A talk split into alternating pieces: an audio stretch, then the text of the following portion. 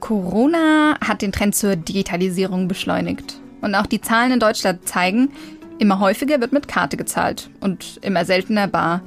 Und schon wurde die Frage gestellt, ob das Bargeld nicht langsam ausstirbt. Naja, dieser Höhenflug wurde jetzt erst einmal zumindest kurzzeitig gestoppt. Denn seit einigen Tagen gibt es in ganz Deutschland Probleme bei der Kartenzahlung. Ob Aldi Nord, Edeka oder Rossmann. Viele Bezahlterminals funktionieren aktuell nicht. Was steckt da eigentlich dahinter?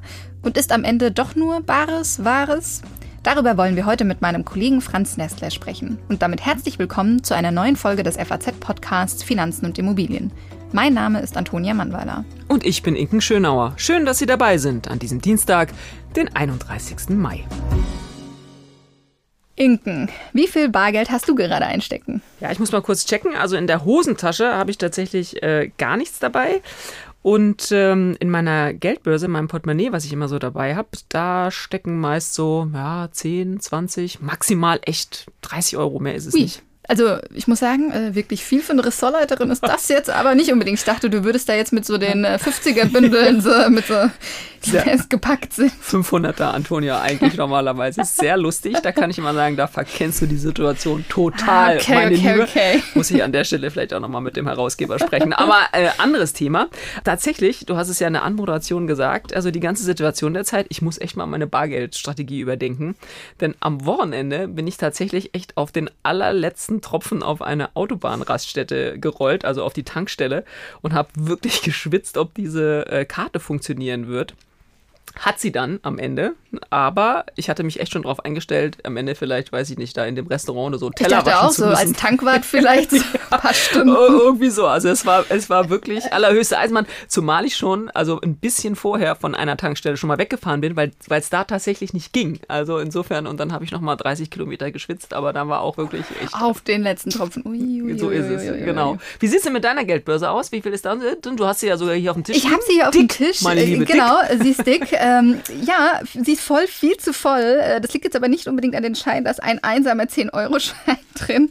Also lauter Karten und Kassenzettel. Äh, das muss ich dringend, dringend mal aussortieren. Und äh, ja, es gibt sehr oft Zeiten, also wie auch heute, wo ich nur mit einem 10-Euro-Schein rumlaufe, äh, damit ich hier in der Kantine zum Beispiel noch was zu essen bekommen kann. Denn auch hier funktioniert das ja aktuell nur mit Bargeld. Inken, bist du denn? Also gut, jetzt haben wir es ja schon gehört, im Prinzip Team Bargeld oder Team Karte. Ja, ich bin äh, definitiv äh, Team Karte. Und seit ich ehrlich gesagt diese Uhr habe, mit der man auch bezahlen kann, da habe ich sogar noch weniger Bargeld dabei. Denn äh, ich meine, ne, du kaufst ja einfach nur ein Stück Kuchen oder ein Brötchen, zack, mit der Uhr an den Terminal gehalten, kann man ja sogar Pfennigbeträge irgendwie bezahlen. Ich finde das irre praktisch. Und ich fühle mich dabei auch noch so wunderbar modern. Also, also mit einer Uhr habe ich echt noch nie jemanden echt? zahlen sehen. Ich moderner als du. Wahnsinn. Also ich trage auch keine Uhren und so, aber echt? das habe ich Doch, wirklich noch irre. nicht gesehen. Super Beim Bäcker mit einer Uhr, ja, okay. sehr ist, gut. Ja. ja, äußerst interessant. Ja, von der Bundesbank gibt es ja auch Zahlen dazu, wie sich die Pandemie auf das Zahlungsverhalten der Deutschen ausgewirkt hat und von den erfassten Zahlungen im Geschäft, also im Onlinehandel, beim Bäcker jetzt oder bei anderen Freizeitaktivitäten wurde immerhin 30 Prozent mit Karte getätigt und davon ja 23 Prozent mit der Girocard und anderen Debitkarten, 6 Prozent mit der Kreditkarte und das andere verteilte sich dann auf äh, Mensa- und Kantinenkarten. Mhm. Ja, und das ist ja vermutlich auch deutlich mehr gewesen als eben vorher. Es gab ja überall immer auch diese Schildchen, wo immer man auch hingegangen ist, sogar auch beim Bäcker, da kam ich dann groß raus mit meiner Uhr. Äh, schützen Sie sich und uns, ne? Corona, zahlen Sie mit Karte. Ja, genau. Ja, zumindest laut Bundesbank lag der Wert 2017 noch 9 Prozentpunkte darunter. Also 2017 waren noch 74 Prozent, also zwei Drittel aller Zahlungen Bargeldzahlungen. Und 2020 jetzt äh, waren es dagegen nur 60 Prozent. Ja, das ist tatsächlich schon sehr viel weniger, aber ich finde auch immer noch nicht gerade wenig. Also, dass immer noch so viel mit Bargeld tatsächlich gezahlt wird, das überrascht mich dann irgendwie doch so ein bisschen. Ja, allerdings. Ja, und verrückt ist ja auch, wie viel Bargeld in Deutschland gehortet wird. Also 2018 wurden von den 268 Milliarden Euro Bargeld, die es in Deutschland gab, schätzungsweise 200 Milliarden gehortet. Also was meinst du jetzt, äh, wie viel Euro hat jeder Deutsche durchschnittlich zu Hause? Puh, ist echt äh, tatsächlich eine schwierige Schätzfrage. Es soll ja Leute geben, die inzwischen auch ihr Geld von der Bank geholt haben, um uns unter das Kopfkissen oder in den Wäscheschrank zu legen, weil es ja schließlich auf der Bank sowieso keine Zinsen mehr gibt. Also äh, das soll ja auch ein Grund gewesen sein. Ich finde es echt schwierig. Hilf mir.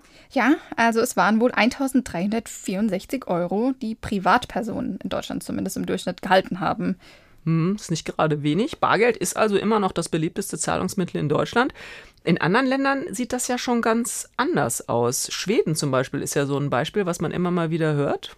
Stimmt das? Ja, auf jeden Fall. Also dort zahlen mehr als 80 Prozent aller Menschen, ich glaube ja zwischen 18 und 84 Jahren oder so mit Karte. Und ich habe da ja auch dort eine Zeit lang studiert und also in dem Café an der Universität konnte man definitiv nicht mit Bargeld zahlen. Also gab es gar nicht. Das ging nur mit Karte. Ja, ich meine, das hört sich ja dann auch immer ganz gut und ganz modern auch an. Ne? Aber klar, so in Situationen wie jetzt muss man sich dann schon so ein bisschen fragen, was passiert passiert denn dann in solchen Ländern, wo das sogar noch viel mehr verbreitet ist, wenn sowas passiert wie mit diesen äh, Terminals, wenn man also sozusagen alles auf ein System oder, Achtung, Wortwitz, alles auf eine Karte setzt? Genau. Ja, das war eigentlich eine Steilvorlage. Das hätte kommen müssen. Ja, das wäre definitiv dann auch eine ganz andere Situation jetzt als hier. Und ich bin ja auch ein, persönlich ein ganz großer Fan der Kartenzahlung. Aber jetzt wollen wir erstmal herausfinden, was da eigentlich los war und ob, ob man nicht doch besser immer Bargeld dabei haben sollte. Darüber habe ich mit meinem Kollegen Franz Nestler gesprochen. Hören wir da doch mal rein. Hi Franz, schön, dass du heute dabei bist. Hallo Antonia, vielen Dank für die Einladung. Ja, sehr gerne. Ja, du bist ja heute hier, weil es äh, seit einigen Tagen ja schon jetzt äh, in diversen Einzelhandelsketten Probleme mit der Kartenzahlung gibt. Also jetzt glaube auch nicht nur Einzelhandelsketten, aber hol mich und die Hörerinnen und Hörer doch mal ab. Was war da los oder was ist da gerade auch noch los? Ja, das ging letzte Woche Mittwoch los, ähm, dass auf einmal zahlreiche Bezahlterminals nicht mehr funktioniert haben. Und zwar Bezahlterminals eines gewissen Herstellers, der früher sehr groß war in Deutschland. Fast vier von zehn Geräten stammten von ihm zu den Höhepunkten und das ist das meistverkaufte Terminal in Deutschland gewesen. Und die haben nicht mehr funktioniert und man wusste nicht so richtig warum und eigentlich ist auch heute noch nicht ganz klar kommuniziert worden, wo eigentlich das Problem lag. Mhm, okay, und wie lange gibt es diese Terminals schon? Also diese Terminals an sich, die wurden ungefähr vor 10, 11 Jahren eingeführt, also so 2011, 2012. Und das ist natürlich sehr alt. Wir müssen ja nochmal überlegen, äh, wenn wir ein Handy haben. Wer hätte heute noch ein zehn Jahre altes Handy oder Fernseher oder XXX? Da gibt es ganz viele verschiedene Sachen, die damit dazukommen. Und es ist halt wirklich alt aus diversen Gründen. Die neuesten Technologien sind nicht aufgespielt, äh, der neueste Sicherheitsstandard ist nicht mehr dabei und deswegen ist das natürlich schon problematisch, vor allen Dingen, weil es zahlreiche Nachfolgegeräte gibt. Mm, okay, aber jetzt musst du mir dann und vielleicht auch den Zuhörern und Zuhörern doch mal erklären, also diese Betreiber und die Hersteller der Terminals sind ja voneinander abgekoppelt. Oder wie, wie sieht das da konkret aus? Und vielleicht kannst du dann noch mal ganz kurz den Übeltäter benennen, da wollen wir ja auch ganz zum Schluss noch mal drauf kommen. Aber wer ist das eigentlich oder wer steckt da dahinter? Naja, also grundsätzlich ist das ein amerikanischer Hersteller von diesen Geräten, Verifone. Der ist darauf spezialisiert, genau so eine Bezahlgeräte herzustellen. Und der stellt eigentlich auch gute Geräte her. Ne? Das ist jetzt nicht so, dass das irgendeine Billigfirma wäre, die dort billig Mist produzieren würde.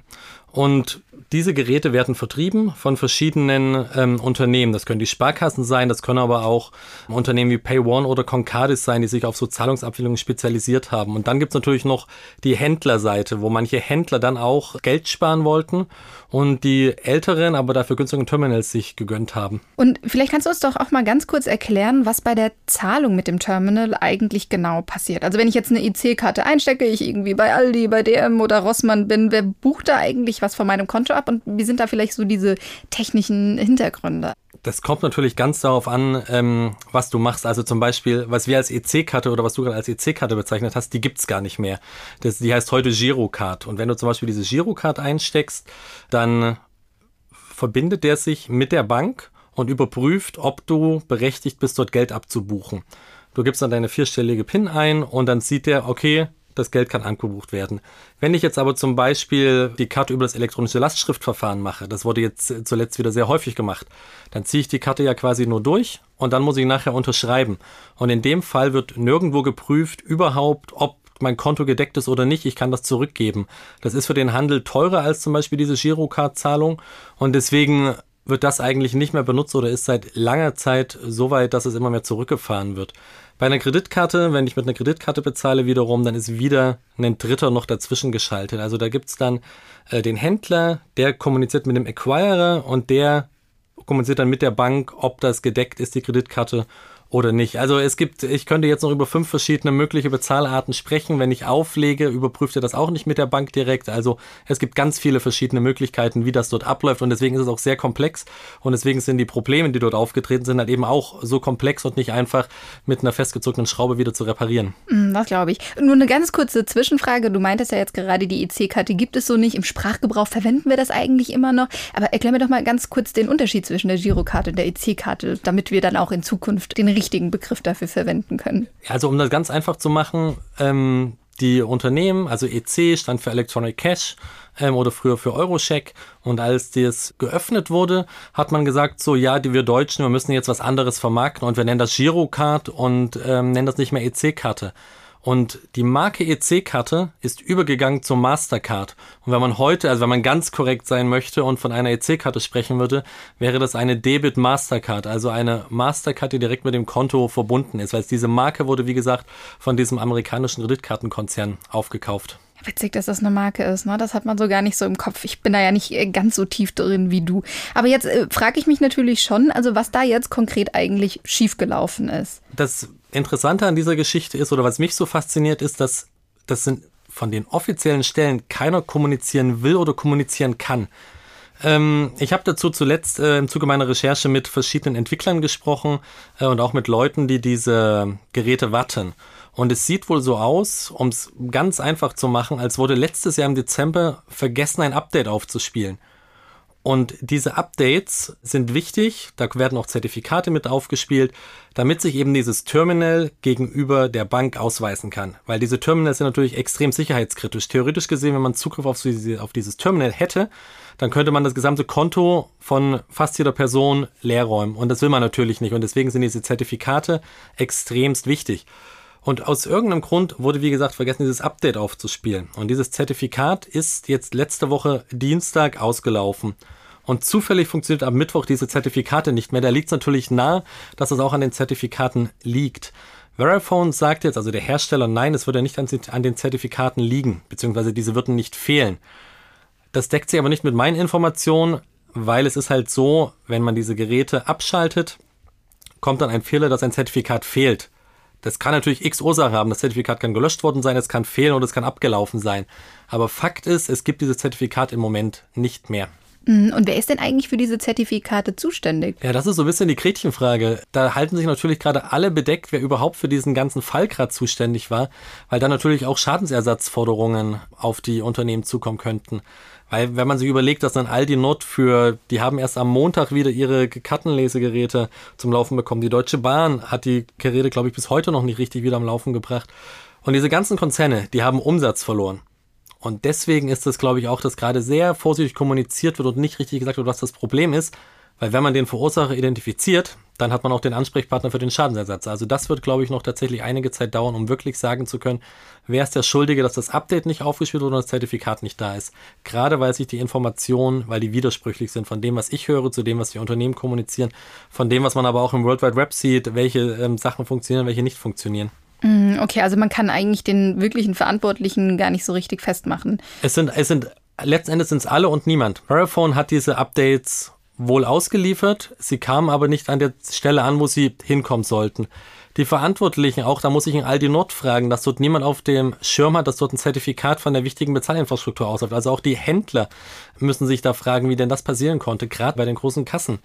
Und letzten Endes auch die Bankenbranche, die dafür gesorgt hat, dass diese alten äh, Geräte immer noch im Handel sein dürfen. Weil eigentlich darf kein neues Gerät mit diesem Sicherheitsstandard seit Anfang dieses Jahres verbaut werden. Und das führt natürlich dazu, dass man gar nicht sagen kann, der ist dran schuld, der ist dran schuld, der ist dran schuld. Es sind so viele dran schuld, dass man äh, wirklich große Auswahl hat momentan. Gut, das wäre jetzt die nächste Frage, ob sich schon absehen lässt, wann das Problem behoben wird. Aber was ich vorher nochmal fragen würde, ist, ob es so alternative Bezahlterminals gibt, die man jetzt einfach auf die Schnelle einsetzen kann oder müssen sich da jetzt die Händler neu eindecken, weil wenn du sagst, dass die eben schon so super alt sind und eigentlich auch seit äh, diesem Jahr nicht mehr verbaut werden dürfen, dann müssen sich die Händler ja sowieso komplett neu ausstatten, was das angeht. Also Terminals sind natürlich sehr stark reguliert. Aldi Nord, das ich jetzt als Beispiel gebracht hatte, die haben zum Beispiel ihre gesamten Bezahlterminals ausgewechselt, weil sie die auf Lager hatten. Man muss es wirklich so sagen, die waren einfach zu faul, das schon vorher zu machen. Deswegen konnte man das tatsächlich jetzt vorziehen. Seit Montag funktioniert es bei Aldi Nord dann wieder. Und natürlich könnte es ein Bottleneck geben letzten Endes, dass irgendwann nicht genügend Terminals von der einen Marke da sind, weil du hast ja auch ganz bestimmte, die sollen mit der Kasse kommunizieren.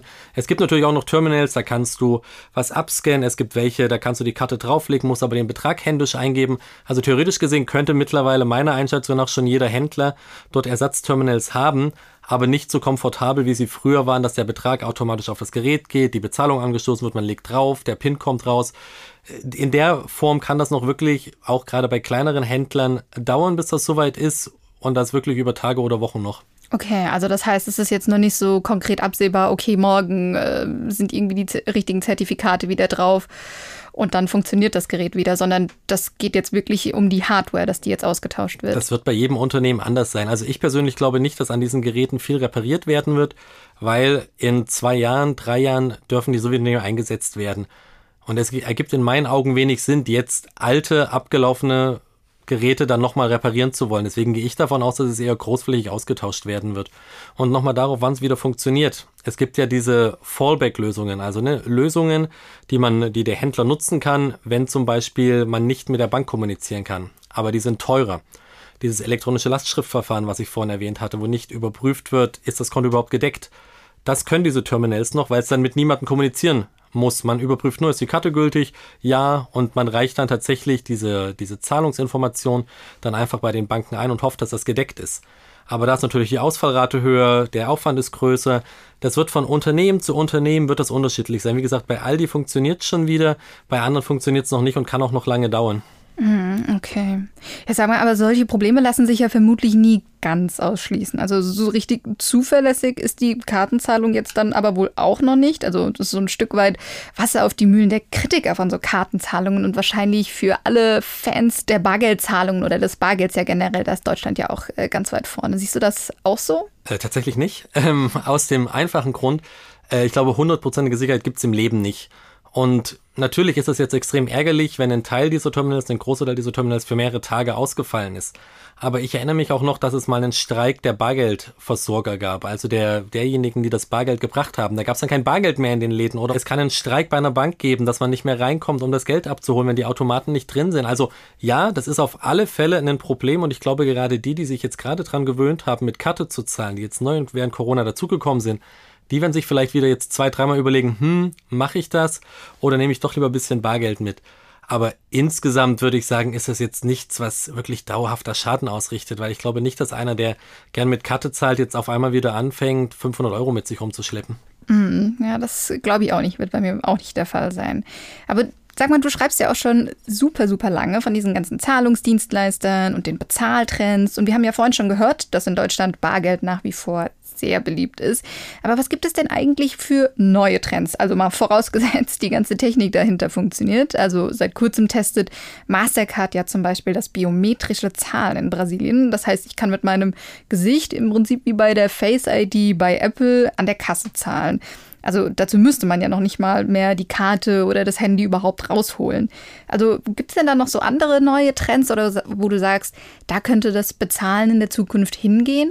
Ich glaube, was ich schon seit vielen Jahren schreibe und wo sich diese Makroentwicklung auch noch fortsetzt, ist, dass das Bezahlen immer unsichtbarer wird. Man hat immer weniger tatsächlich mit Geld Kontakt, überhaupt mit einer Authentifizierung Kontakt. Teilweise nicht mehr mit einer Kreditkarte. Ne? Wenn ich mein Handy nehme und das auflege, um mit Apple oder Google Pay irgendwo zu zahlen, sehe ich nirgendwo überhaupt mehr das, was, was mit einer Bank zu tun hat. Und dieser Trend, glaube ich, wird fortgeschrieben werden. Daneben gibt's aber auch so ganz viele Insellösungen, seien das Apps von den Supermärkten, von den Discountern, wo man dann noch Rabatte mit dazu bekommt. Oder auch diese ganz neuen technischen Entwicklungen, die halt dazu führen, dass man nicht mehr sich eine PIN merken muss, nicht mehr seinen Finger irgendwo auflegen muss, sondern dass man einfach nur quasi mit der Handfläche, gibt es auch schon Experimente, dass man eine Handfläche auflegt, die wird gescannt und dann ist das klar, aha, ähm, die Antonia ist das und kann den Einkauf bezahlen. Also wenn man jetzt sich diese ganzen technischen Neuerungen anhört und wie viel einfacher das Bezahlen in Zukunft werden soll, woran glaubst du dann liegt es, dass man hier dem digitalen Bezahlen oder diesen neuen Bezahlmethoden noch nicht ganz so offen gegenüber ist? Also jetzt nicht wie zum Beispiel in Schweden Ländern, wo praktisch ja so gut wie keiner mehr mit Bargeld zahlt. Also hat das historische Gründe oder weiß man das gar nicht genau? Oder warum hängen die Deutschen so sehr am Bargeld? Also da gibt es natürlich Studien dazu und es ist erstmal wirklich so, dass die Deutschen und die Österreicher, das sind die beiden Länder weltweit, wo am wenigsten mit Karte gezahlt wird, von entwickelten Ländern. Natürlich gibt es noch andere Länder, wo es dann äh, noch weniger mit Karte gezahlt wird, weil es die Infrastruktur nicht gibt. Aber sagen wir mal, Deutschland und Österreich sind die beiden Länder. Dort wird von Wirtschaftshistorien oftmals der Vergleich bemüht, dass wir sehr misstrauisch gegenüber Geld sind und man lieber was hat, weil eben ganz viel Geld auf einmal weg war im Zuge der Hyperinflation. Für mich verfängt das aber nicht so richtig, weil wenn ich dort jetzt Bargeld hätte, wäre das natürlich auch schnell weg. Ich kann diesem Argument nicht so richtig folgen. Der Deutsche oder die Deutschen haben allgemein, glaube ich, ein sehr merkwürdiges Verständnis zum Thema Datenschutz. Und wenn man sich so Umfragen anschaut, sagen auch wieder ganz viele, ich möchte Kontrolle über mein Geld haben, ich möchte wissen, was damit passiert. Und bei dem Kartengeld, also bei dem Geld, was auf meinem Konto liegt, habe ich natürlich auch Kontrolle. Aber es ist natürlich anders. Wenn ich mit 100 Euro mit Karte bezahle, merke ich davon nichts. Wenn ich 100 Euro nicht mehr in meinem Portemonnaie habe, sehe ich das sofort. Ich sehe, oh Gott, ich habe zu viel ausgegeben. Und wie gesagt, dieser Datenschutzaspekt. Viele Leute glauben, dass es irgendwie unsicherer sei, mit Karte zu bezahlen. Aber alle Zahlen, die dazu vorliegen, können das nicht bestätigen. Deswegen ist es wirklich so, den einen Grund dafür gibt's nicht. Es sind so, glaube ich, multikausale Gründe, die da verfangen. Und deswegen die Deutschen sind, wie sie sind. Okay. Aber jetzt zum Abschluss will ich natürlich von unserem Zahlexperten noch eine Sache wissen. Wie zahlst du eigentlich? Also ich glaube, die Antwort könnte überraschen, aber ich zahle gerade so, wie es passt. Ich war jetzt gerade ein paar Tage auf dem Festival, da habe ich keine Karte gesehen. Äh, wenn ich in den Supermarkt gehe, zahle ich mit der Kreditkarte. Wenn ich in mein Brauhaus gehe, zahle ich mit der Girokarte und in meine Stammkarte mit Bargeld. Also tatsächlich immer so, wie es gerade passt.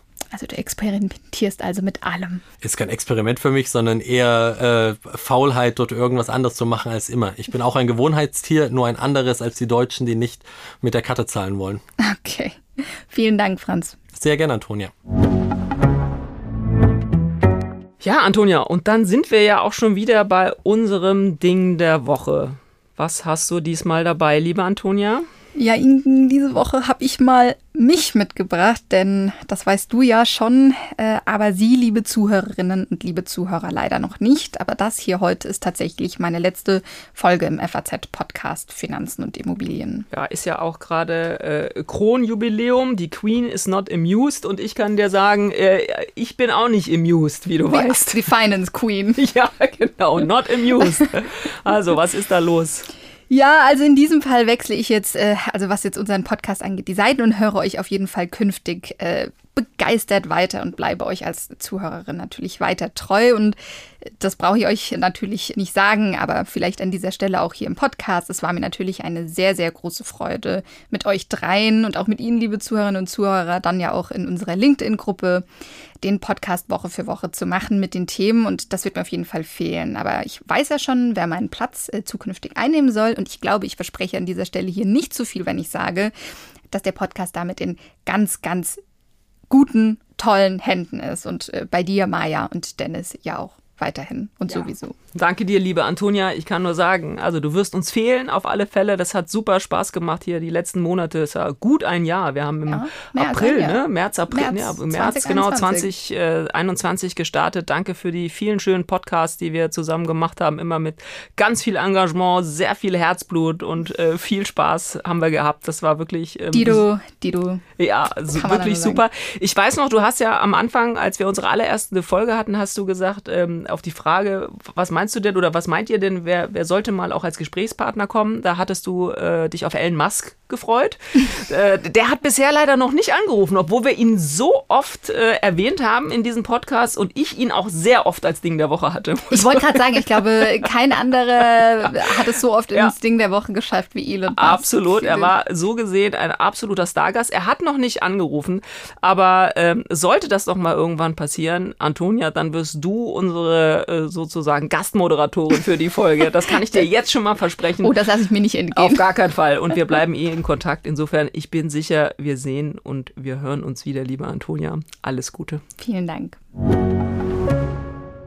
Und das war's auch schon wieder mit unserer dieswöchigen Folge des FAZ-Podcasts Finanzen und Immobilien. Wenn Sie Fragen haben, Themenwünsche oder andere Anregungen, schicken Sie uns eine E-Mail an podcast.faz.de oder schreiben Sie auf einem unserer Social-Media-Kanälen. Wir freuen uns, wenn Sie uns abonnieren und wenn Sie uns weiterempfehlen.